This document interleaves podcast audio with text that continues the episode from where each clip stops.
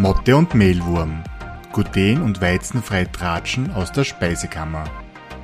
Von und mit Martina und Ria, zwei Diätologinnen und Produktentwicklerinnen, die genauso wie die Motte und der Mehlwurm verliebt sind in alternative regionale Backzutaten. Sie plaudern aus dem Mehlkästchen mit Tipps und Tricks rund um eine gluten- und weizenfreie Ernährung auf Österreichisch. Einen wunderschönen Nachmittag von Genau. Motte und Mehlwurm. Willkommen zur Folge 37. Hi Ria. Hallo Martina und hallo liebe Hörerinnen und Hörer. Auch von mir ein herzliches Willkommen. Heute am Nachmittag auch ein bisschen ungewöhnlich, aber wir suchen gerade jeden, jede freie Minute, um das irgendwie unterzubringen, alles quasi alles unter einen Hut zu bringen oder alles gebacken zu bekommen, um besser gesagt das auszuformulieren. Im wahrsten Sinne des Wortes. Jetzt sind wir ja doppelt und dreifach quasi belegt, unsere Dienstzeit sozusagen. Genau. Aber es macht Spaß. Wir Genau. Wir haben richtig Freude dran und noch viel mehr Freude, dass wirklich auch die Resonanz sehr positiv ist, wenn wir uns nicht nur die Füße im Bauch stehen, sondern wenn wir das Gebackene unter die Mhm. Leute bringen können. Das ist ihr- ein total schönes Gefühl auf jeden Fall. Aber heute sind wir ja wieder quasi dienstlich unterwegs und wollen ja wieder Informationen verteilen und haben wieder ein mehr oder weniger spannendes Thema vorbereitet für die heutige Folge. Genau, was beziehungsweise ist es uns auch passiert irgendwo mit dem, dass wir jetzt so viel Kuchen und Torten backen, Mhm. haben wir sich gedacht, das, was wir so aus dem FF schon intus haben jetzt, sind vielleicht ganz relevante Infos, die wir mit euch teilen wollen. Quasi Genau. das, das kleine Einmaleins aus der Backstube. Genau, heute geht es wieder mal ums Backen. Das ist ja ein ganz ein wichtiger Punkt. Ich glaube, von dem kann man nie zu viel Informationen haben, weil irgendwer weiß immer irgendwas, was man selber noch nicht behirnt hat. Und gerade beim Backen gibt es doch ein paar wichtige Punkte, auf die man noch genauer eingehen könnte, sagen wir es einmal so. Also wir haben uns halt gedacht, so wie du gesagt hast, weil es uns jetzt nämlich untergekommen ist, die Backtriebmittel an sich wären einmal Genau. genauer zu beleuchten. Beziehungsweise wirklich auch im praktischen Aspekt. Wir werden zwar, so wie ihr uns kennt, wieder ein bisschen ausschweifen ins, ins Technologische oder Physikalisch-Chemische, aber in Wirklichkeit geht es uns vielmehr darum, was mache ich, wenn ich Backpulver statt Hefe, beziehungsweise ich habe keine Hefe daheim, wie kann ich dann mit Backpulver backen? Ist Natron und Backpulver das gleiche? Wie funktioniert Trockenhefe, Frischhefe, wenn das eine nicht da ist? Kann ich da umrechnen? Mhm. Beziehungsweise, was gibt es für kleine Rechenspielereien beim Sauerteig? Also, wie gesagt, es wird jetzt nicht das tiefste und technischste Wissen, sondern da sind einfach ein paar Tipps und Tricks dabei, die man vielleicht im täglichen Backen, zum Beispiel am Sonntagnachmittag, wenn dann kein Supermarkt offen hat und man nicht schnell fahren kann und sich eine Alternative holen kann, wie kann man trotzdem was Gutes auf dem Tisch zaubern? Dann starte ich vielleicht einmal komplett mit den Basics, würde ich sagen. Mhm. Du hast jetzt schon ein paar Begriffe aufgelistet, sagen wir es einmal so. Nämlich sind das eigentlich alles Lockerungsmittel. Wenn wir irgendeine Masse, ein Brot, ein Kuchen, irgendein Gebäck machen, dann brauchen wir einfach ein Lockerungsmittel, weil sonst haben wir so eine feste, dichte Krumme, dass das Backwerk eigentlich nicht zum Essen ist. Und da gibt's eben die unterschiedlichsten Arten der Lockerung, nämlich einmal die biologische Lockerung, von der hast eh du jetzt ja gerade gesprochen. Da würde Mhm. dazu zählen eben einmal die Hefe, die wir alle kennen, oder zum Beispiel ähm, äh, der Sauerteig, die Sauerteighefe, also alles, was in dem Spektrum dazugehört, also die biologische Lockerung. Dann gibt's die physikalische Lockerung. Das sind dann eher so Lockerungsmittel, die wir eh alle kennen, eigentlich, wie zum Beispiel der Wasserdampf, die Luft, Fett, aber auch Zucker. Und, Und vor allem in der Kombination, das ist Genau. vielleicht auch spannend, weil das halt, wenn man es vom Kuchen, von der Kuchenmasse kennt, das verrührt man alles miteinander und durch die Hitze bringt Genau. das dann Luft in den Kuchen. Richtig, durch Luft einschlagen in ein Ei oder einen Eischaum aufschlagen. Und zu guter Letzt hätten wir noch die chemischen Lockerungsmittel, wo wir auch gerade eben kurz gesprochen haben, wie zum Beispiel Backpulver. Genau. Und das ist aber ein gutes Stichwort. Gerade beim Backpulver ist dann immer die Frage, äh, ist das jetzt glutenfrei?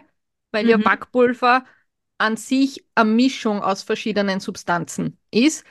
Mitunter, weil es, dass du es schon gesagt hast, wir sind da in einer chemischen Reaktion, die wir im Backprozess auslösen wollen. Und da ist dann wirklich das Backpulver an sich oder halt das Natron drinnen. Genauer gesagt ist es ja das Natriumhydrogencarbonat. Und damit diese chemische Reaktion überhaupt stattfinden kann, braucht es Säure. Und die hat man nicht zwingend immer in einem Kuchenrezept drinnen. Und im Backpulver hat man dann, wenn man sich das Backerl mal genauer anschaut, irgendein Säuerungsmittel mit dabei. Und dann braucht es aber einen Trägerstoff. Und das ist in den meisten Fällen Stärke. Und natürlich ist bei Stärke immer wieder alle Alarmglocken, okay, ist die denn eh glutenfrei? Mhm. Und das ist halt tatsächlich immer der springende Punkt. Und wir haben es auch letztens gehabt, du hast ein Foto geschickt, ah, ist dieses Backpulver denn glutenfrei? Und wir machen es aber ganz oft auch sehr gern, dass wir einfach mit dem Natron, also mit dem äh, Natriumhydrogencarbonat alleine backen und dann in irgendeiner Art und Weise was Saures in den Teig zugeben. Genau, wobei man ja sagen kann, dass Backpulver ein bisschen länger hält als wie Natron, weil eben der Trägerstoff der Stärke dabei ist. Das schützt das Ganze eben vor dem Feuchtwerden. Was man vielleicht auch noch dazu sagen kann, ist, dass eben diese, dieses Zusammenspiel von Hitze, Säure und dem Natriumhydrogencarbonat während des Backens quasi Gase freisetzt, sprich Luft, und das dann Ganze den Teig, in den meisten Fällen ist es ein Kuchenteig, dann anfängt zu lockern und wir kriegen, wie die Martina gesagt hat, eben diese lockere Krume. Was macht man jetzt, wenn man sagt, im Rezept steht Backpulver, wir sind aber nicht sicher, ist das glutenfrei, wir wollen das nicht und wir haben uns letztens erst Natron gekauft, weil das haben wir vielleicht noch vom Lebkuchenbacken übrig und haben wir sie weit zu viel gekauft, als wie wir wirklich verbraucht haben. Wie kann ich das denn jetzt umrechnen? Also Backpulver kann man theoretisch ganz easy umrechnen in Natron, einfach indem man zum Beispiel die Backpulvermenge eines Rezeptes durch drei dividiert. Nehmen wir mal an, wir würden drei Gramm Backpulver benötigen, dann dividiert man durch drei, bedeutet, dass man ein Gramm Natron braucht. Einfach aus dem Grund, weil Natron komplett rein ist. Da sind keine Trägerstoffe drinnen, sondern da ist wirklich nur das Backtriebmittel per se drinnen. Richtig. Und so ist es dann ziemlich easy, egal was ich daheim habe, weil umgekehrt kann ich dann, wenn in einem Rezept Natron steht und ich habe aber jetzt nur Backpulver zu Hause, kann ich das Ganze wieder mal drei multiplizieren und ich sage, ich nehme die dreifache Menge, weil ich halt eben die Stärke und die, die Säuerungsmittel quasi mengenmäßig auch noch mitrechnen kann. Und das ist so eine Daumen mal Pi-Formel, dass beim Backpulver ein Drittel ungefähr äh, das Backtriebmittel ausmacht. Was auch oft vorkommt, gerade beim Backpulver, das ist mir selber auch schon passiert, einfach, dass ich Pi mal Daumen irgendeine Menge rein tue. Da muss man ein bisschen aufpassen, weil das Backpulver schmeckt man, wenn es zu viel ist. Mhm. Und unter anderem ist es auch so, man freut sich dann, wenn man ein bisschen zu viel Backpulver eingibt, dass es stark aufgeht, aber es fällt dann auch stark zusammen, bevor es fertig ist und dann hat man so einen flachen Haufen. Also wirklich ganz genau, also ein Milligramm auf oder ab, das so genau ist es nicht, aber ansonsten eher genau an die Backpulvermenge halten, weil wenn zu wenig drinnen ist, dann haben wir natürlich wieder keine Lockerung. Genau. Und was ich auch immer gerne mache, äh, ich weiß nicht, ob du das noch gesagt hättest, aber das Backpulver, das verklumpt ja immer auch ganz stark, obwohl sämtliche Stoffe drinnen sind, ja. so Trägermitteln. Drum sieb ich das immer mit dem äh, Mehl durch. Also Mehl muss ich nicht immer sieben, aber äh, dann nehme ich halt ein kleines Sieb her und tue das Backpulver immer vorher durch Sieb durch, weil sonst ist das so klumpig und das merkt man dann auch in der Masse, dass man klumpiges Backpulver drinnen hat und auch das kann dann wieder nicht seine Wirkung äh, entfalten. Was ich auch gern mache, ich gebe es eben auch zur Mehlmischung dazu da und rühre das aber einmal um. Also dass es wieder nicht nur an einem Fleck quasi genau. sich ein Backpulvernest bilden kann, sondern im Mehl dann noch zwei, dreimal umrühren, dass es sich in der Mehlmenge verteilt und eben nicht vorher in die Flüssigkeiten geben. Mhm. Weil das macht ja auch wieder was. Flüssigkeit löst wieder die Trägerstoffe, macht schon wie quasi eine Vorbereitung für, für einen Kuchen oder für die Lockerung.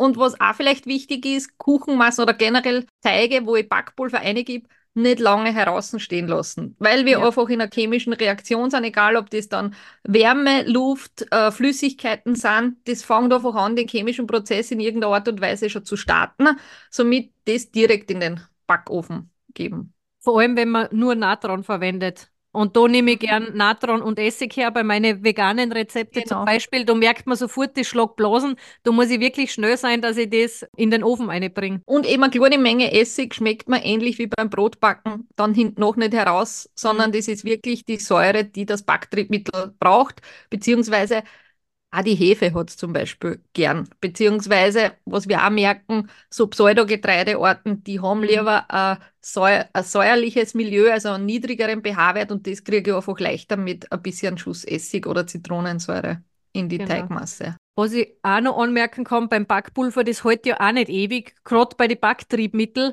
ob sie jetzt chemisch oder biologisch sind, die arbeiten halt in einem bestimmten Zeitraum optimal und dann verlieren sie mehr und mehr die Wirkung. Also wenn man so ein Backpulversackerl hat, was man nicht ganz braucht, ganz gut verschließen, sollte man wieder eben, wie die Ria schon gesagt hat, vor Feuchtigkeit und vor Hitze schützen.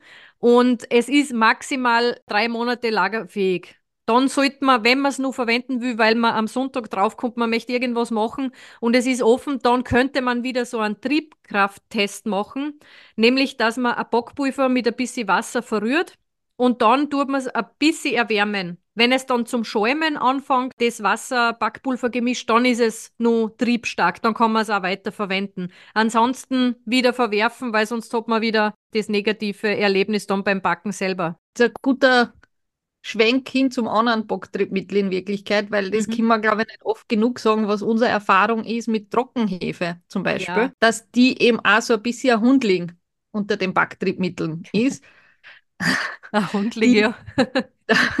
naja, da haben wir uns ja wirklich schon grün und blau ja. geärgert drüber, weil man halt einfach auch nicht wirklich sieht, ob die funktioniert oder nicht. Und es ist halt oft, steht auf die Packungen von die Trockenhefepackerl schon drauf, ohne Dampferl oder ich brauche es nicht auflösen und ich kann es direkt zum, zum Teig dazugeben. Von dem würde man abraten. Gerade beim glutenfreien Backen die paar Minuten Zeit nehmen, um die Hefe quasi zu aktivieren in ein bisschen Flüssigkeit und entweder ein paar äh, halben Teelöffel äh, Mehl oder eben ein bisschen Zucker dazugeben, wenn man was Süßes backt, damit man sieht, ob sie überhaupt anfängt, Blasen zu schlagen. Man weiß halt in dem Backerl nicht, ob das nicht extremer Hitze oder Kälte schon ausgesetzt worden ist. Und was auch ganz wichtig ist, wenn man es direkt zum Mehl dazu mischt, dann haben wir in glutenfreien Mehlen oder Mehlmischungen immer noch irgendwelche Bindemittel drinnen, sei es Verdickungsmittel oder sei es auch quellende Ballaststoffe, die, dem, die der Trockenhefe quasi das Wasser ein bisschen streitig machen. Und wenn die Trockenhefe nicht genug Wasser einmal kriegt, damit sie sich quasi mit der Flüssigkeit anzieht, um wirklich quasi die, die Feuchthefe zu imitieren dann oder zu werden, dann hat es auch einfach viel zu wenig Kraft und viel zu wenig Nahrung in Form von Flüssigkeit, dass sie ordentlich auftreibt. Also da mhm. die paar Minuten investieren, zahlt sie aus, um hinten noch ein lockeres Gepäckstück zu haben, beziehungsweise auch zu sehen, wenn es ein Blindgänger ist, dass man sagt, man hat nicht wirklich das Mehl gebacken für die Tonne, weil schmecken tut es dann nicht gut, wenn keine, keine Lufteinschlüsse im, im fertigen Gepäckstück vorhanden sind. Es sei denn, es steht auf irgendeinem Rezept explizit mit Trockenhefe un oder keine Ahnung, auf der Trockenhefe steht das, glaube ich, oft oben, gell, dass sie uneingeweicht verwendet werden kann. Ja, aber, aber das, das würde ich, tun. na, würde ich auch nicht machen. Und da gibt es natürlich jetzt wieder eine Rechenformel in Wirklichkeit, weil. Ganz schwierig nämlich. Genau. Wie rechne ich von Trockenhefe auf Frischhefe um oder umgekehrt? Weil dann steht vielleicht in einem Rezept Trockenhefe und wir haben es euch gerade madig geredet und eigentlich Finger weg davon, tut es lieber mit der Frischhefe backen. Wie weiß ich dann, wie viel Frischhefe ich brauche? Ich würde das einfach wieder mal drei rechnen. Trockenhefe Richtig. mal drei, das ist so ein guter Faktor, dann bin ich auf der Frischhefemenge. Genau, und umgekehrt geht es genauso, wenn ich jetzt keine Frischhefe da habe, steht aber Frischhefe in einem Rezept und ich habe nur die Trockenhefe da, dann dividiere ich das Ganze durch drei. Aber wir werden das Ganze auf Social Media kurz zusammenfassen, auf jeden Fall, dann kann man es auch abspeichern oder äh, immer wieder nachschauen. Das ist, glaube ich, ganz hilfreich für die ersten paar Mal, wo man das verwendet. Wenn man es regelmäßig macht, dann hat man das ganz schnell intus, das kleine Einmaleins der Backtriebmittel quasi. Was vielleicht auch noch spannend ist, wie kann ich jetzt ein Hefeteigrezept mit Sauerteig zubereiten? Da gibt es die Faustregel, dass ein Teil Hefe frisch, also das haben wir jetzt bei der Frischhefe, durch sieben Teile Sauerteig, also frisch aufgefrischten Sauerteig, jetzt nicht Anstellgut, sondern schon die Menge, die ich mir vorbereitet habe fürs Sauerteigbacken.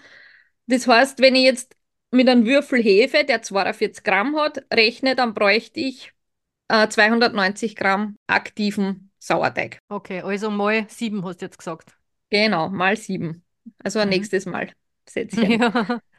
Wobei beim Sauerteig, da kommt man uns jetzt wieder auslassen. Ich, ich tendiere ja fast dazu, dass man da nochmal eine eigene Folge vielleicht auch macht, wie man wirklich, weil der Sauerteig ja, da kann ich mit der Menge des Sauerteigs, die ich im gesamten Teig verwende, Mhm. aber auch über die Temperatur und die Dauer, wie lange ich den in die Gare schicke, extrem viel herumexperimentieren, was das Versäuern und was die, die Triebkraft betrifft. Also die Triebkraft muss grundsätzlich vorhanden sein, aber bis dann wirklich die ganze Mehlmenge versäuert ist und sie dieses, Mhm. äh, die Hefen, die dann die Luft bilden, überall verteilt haben und entwickelt haben, das ist halt immer ein Faktor Zeit, ist auch ein Faktor für Temperatur, weil was auch ganz spannend ist, ähm, eine kalte Gare, sprich, wenn ich ihn über 8 oder 12 Stunden bei Kühlschranktemperatur gehen lasse, dann wird das Ganze saurer, als wie wenn ich in der, in der, bei Zimmertemperatur oder mehr, also in einem Gärschrank, wenn ich warm mache und dafür aber kürzer. Das ist einfach dem geschuldet, dass die anderen Bakterienstämme dann Überhand nehmen. Einmal haben wir die Essig, äh, sauren Bakterien und dann haben wir die Milchsäurebakterien und das schmeckt man halt dann natürlich auch. Aber das würde ich schon nicht mehr zum kleinen Einmal- Einmaleins Mhm. äh, der Backtriebmittel zählen, weil das ist dann wirklich schon wieder ein bisschen mehr Insiderwissen oder ein bisschen Spielerei. Und tatsächlich gibt es da auch einige äh, Rechner im Internet, wo man sagt, da kann man sich Excel-Tabellen runterladen und kann dann überlegen, okay, wenn ich 30% versäuern will, wie lang brauche ich dann oder wie, wie viel, bei welcher Temperatur, wie lang lasse ich stehen, damit ich den richtigen Zeitpunkt fürs Backen erwische. Aber insgesamt kann man sagen, haben alle Backtriebmittel, die wir jetzt da aufgezählt haben, inklusive Sauerteig, ihre Berechtigung. Weil man muss dann halt Absolut. sagen, Backpulver eignet sich sehr gut für Massen, zum Beispiel Hefe natürlich für Germteige, ist eh ganz klar, aber auch für Gebäck, Sauerteig auch für Brot und Gebäck, Sauerteig auch für Pizza zum Beispiel. Aber man kann auch sagen, dass Hefegebäcke schneller austrocknen, Sauerteiggebäcke halten ein bisschen länger, bleiben länger frisch. Also man könnte ja Wären aber auch, nicht so groß. Also genau, vielleicht auch noch als Anmerkung, beim Sauerteig, der treibt nicht so groß wie eine reine Hefe, also eine Zuchthefe für die ja, Teiglockerung, aber wie du es schon gesagt hast, der bleibt dadurch halt natürlich länger frisch. ja. Was man natürlich auch sagen kann, weil du jetzt gerade mit den Temperaturen quasi gespielt hast, auch beim Hefeteig könnte man eine kalte Führung machen, weniger Hefe Genau. verwenden, dann schmeckt er auch saftiger. Also auch Ja, da kann man sich natürlich im Internet dann Empfehlungen runterladen. Sprich, ich glaube, wenn, wenn wir unsere Pizza machen über die Nacht oder auch unsere Brote über die Nacht, wir nehmen da auch nur drei, vier Gramm Hefe tun es in den genau. Kühlschrank und geben es dann am nächsten Tag nochmal außer und lassen die Hefe dann bei Zimmertemperatur nochmal nacharbeiten. Aber da brauche ich dann auch keinen halben Würfel mit 20 Gramm, sondern da reichen auch drei, vier Gramm. Genau. Das ist vielleicht auch noch ein Tipp. Das gilt für glutenhaltig wie glutenfrei gleich. Also diese Mhm. Hefemengen, dass ich sage, ich gehe mit über Nachtgare und kleinerer Hefemenge, da brauche ich nicht wirklich überlegen, ist es beim glutenfreien anders wie beim glutenhältigen. Also da kann man sich auch tatsächlich Tipps für andere Bäcker holen, die gerade mit so langer Teigführung, mit wenig Hefe, über Nachtgare arbeiten. Das ist jetzt nichts, was rein für glutenfreies Backen separate Spielregeln hätte. Ähnlich wie beim Sauerteig in Wirklichkeit, weil auch diese Prozentversäuerung, das gilt für jede Variante des Backens in Wirklichkeit gleich. Und ich weiß nicht, wie du das siehst, weil das kommt sehr oft, Hefe, Backpulver oder Sauerteig. Da gibt es wirklich die unterschiedlichsten Ansätze. Manche sagen, sie spüren die Hefe und können die schlecht verdauen. Manche sagen, obwohl der Sauerteig eigentlich ein sehr bekömmliches Brot macht, äh, behaupten manche, sie können den Sauerteig nicht gut verdauen. Das ist ja immer ganz spannend. Was kann Ja. man denn da allgemein dazu sagen? Kann man sagen, dass Hefe schwer verdaulich ist oder Sauerteig? Würde ich so jetzt nicht sagen, aber was man schon kennt, ist ein warmes Hefegebäck kann natürlich Blähungen machen. Aber Mhm. das ist jetzt weder in dem Sinn, dass ich dann ein, ein Unverträglichkeits- oder Intoleranzproblem in dem Sinn habe, sondern das macht eben einfach Bauchzwicken in dem Sinn, das ist halt, ja, das kennt man, da brauche ich keine, keine Krankheit dahinter haben oder irgendwelche äh, Mhm. Darmprobleme, sondern selbst als Kind, wenn man das nicht abwarten hat können, bis die Wuchteln ausgekühlt sind und die warm gegessen hat und man drei gegessen hat statt vielleicht nur zwei, Mhm. kriegt man halt einfach ein bisschen Bauchzwicken. Ich merke da auch Was- nicht wirklich was. Da ist eher dann die Menge schuld, dass ich mir denke, ich bin so voll gegessen. Aber also sensible Menschen reagieren vielleicht da drauf, aber nicht jeder reagiert auf warmes Germteiggebäck, weil wenn ich da gerade dran denke, wird man ganz anders, wie gut das schmeckt eigentlich warmes Germteiggebäck. Das stimmt natürlich. Und wenn man es nicht vertragt, dann kann man ja immer noch ausweichen aufs Backpulver zum Beispiel. Genau. Das wäre eine Möglichkeit. Oder man lässt es wirklich auskühlen, dann schaut es auch wieder anders aus. Oder eben die Variante mit weniger und dafür eine längere Gare mhm. zum Beispiel über Nacht. Weil dann ist es sicher auch verhältnismäßig verträglicher, weil halt einfach sie die, die Hefen weiter abgebaut haben. Also wie wenn ich mit einer, einer großen Menge Hefe nur kurz eine halbe Stunde oder was in die Gare schicke und gleich backe, da habe ich noch sehr viele Hefen, die natürlich blähend wirken können. Mhm. Aber sagen wir uns ehrlich, Blähungen sind keine Krankheit. Also jetzt auch die rein aus Ballaststoffen oder hefeaktiven Substanzen kommen, das ist jetzt nicht wirklich eine mhm. Krankheitssymptomatik. Es gibt krankhafte Blähungen. Ich meine, das merkt man, eh, wenn der, der Magen, du es einmal in einer Folge erzählt, wie du auf deine Weizensensitiv, mhm. also auf deine Weizenunverträglichkeit gekommen bist, dass der Magen immer aufgebläht war. Wenn ich so einen festen Magen habe und wirklich dauernd Winde abgehen, das ist natürlich nicht ganz normal, aber weiß ich jetzt nicht, ob das von der Hefe kommt. Da muss man sich einfach allgemein einmal anschauen lassen. Aber dass wir alle miteinander Blähungen haben, das ist ganz normal die normalste Sache der ja, Welt. Wenn man Sauerkraut isst, wenn man Bohnen isst. Äh, natürlich, wenn man jetzt solche Sachen nie isst und plötzlich isst man einen Krautstrudel oder und nur einen Bohnensalat dazu, dann mhm. kann es schon mal sein, dass der Darm überfordert ist mit den Ballaststoffen. Dann geht halt mehr äh, windtechnisch ab, aber ansonsten sollte man sich da eigentlich daran gewöhnen und das sollte auch jeder von uns quasi so akzeptieren. Das ist, wir sind Menschen, das, wir sind Pupsmaschinen, wenn ich das einmal so sagen darf. Auch wenn es jetzt nicht in der Öffentlichkeit so toleriert wird, aber. Ja, und vor allem, wenn man sagt, man schaut, dass man genug Ballaststoffe zu sich nimmt, dann ist es ein unvermeidlicher Nebeneffekt, der dadurch entsteht. Und Richtig. somit könnte man unterm Strich ja sagen, Pupsen ist gesund. Ja, ganz genau. Pupsen für einen gesunden Magen, aber wir driften ein bisschen ab. genau. Aber ich glaube, das war's, glaube ich, fürs Erste, dass wir sagen, wir geben euch wieder ein bisschen Werkzeug mit in die Küche, was so Helferlein sind, diese Umrechnungsfaktoren, damit man auch ein bisschen sie ausprobieren kann, spielen kann und zur Not dabei äh, Gelegenheiten, wenn das eine oder andere Backtriebmittel nicht da ist, dann ohne große Scheu dann switchen und umrechnen könnte zum Beispiel. Genau. Und die Folge heißt ja das schnelle Einmaleins genau. beim Backen. Aber wenn ihr irgendwelche speziellen Erfahrungen damit gemacht habt, also mit Backpulver, Natron, Sauerteig, Hefe, was auch immer, dann bitte gerne schreiben oder mit uns teilen. Wir werden das dann gerne demnächst bei der nächsten Backfolge mit allen anderen Hörerinnen teilen. Genau. Aber in diesem Sinne würde ich sagen, fröhliches Backen und ausprobieren, weil genau. wir werden jetzt wieder weiter wandern in unsere Backstube. Richtig. Genau. Ich habe heute Natron im Einsatz. Was passiert bei dir? Hast du äh, eher die Biskuitfraktion Luft ja, eingeschlagen? Genau, ich ja. habe Luft eingeschlagen in die Eier und das soll da funktionieren. Sehr gut. Perfekt. Na dann, lasst es euch schmecken. Bis zum nächsten Mal in zwei Wochen. Tschüss. Tschüss.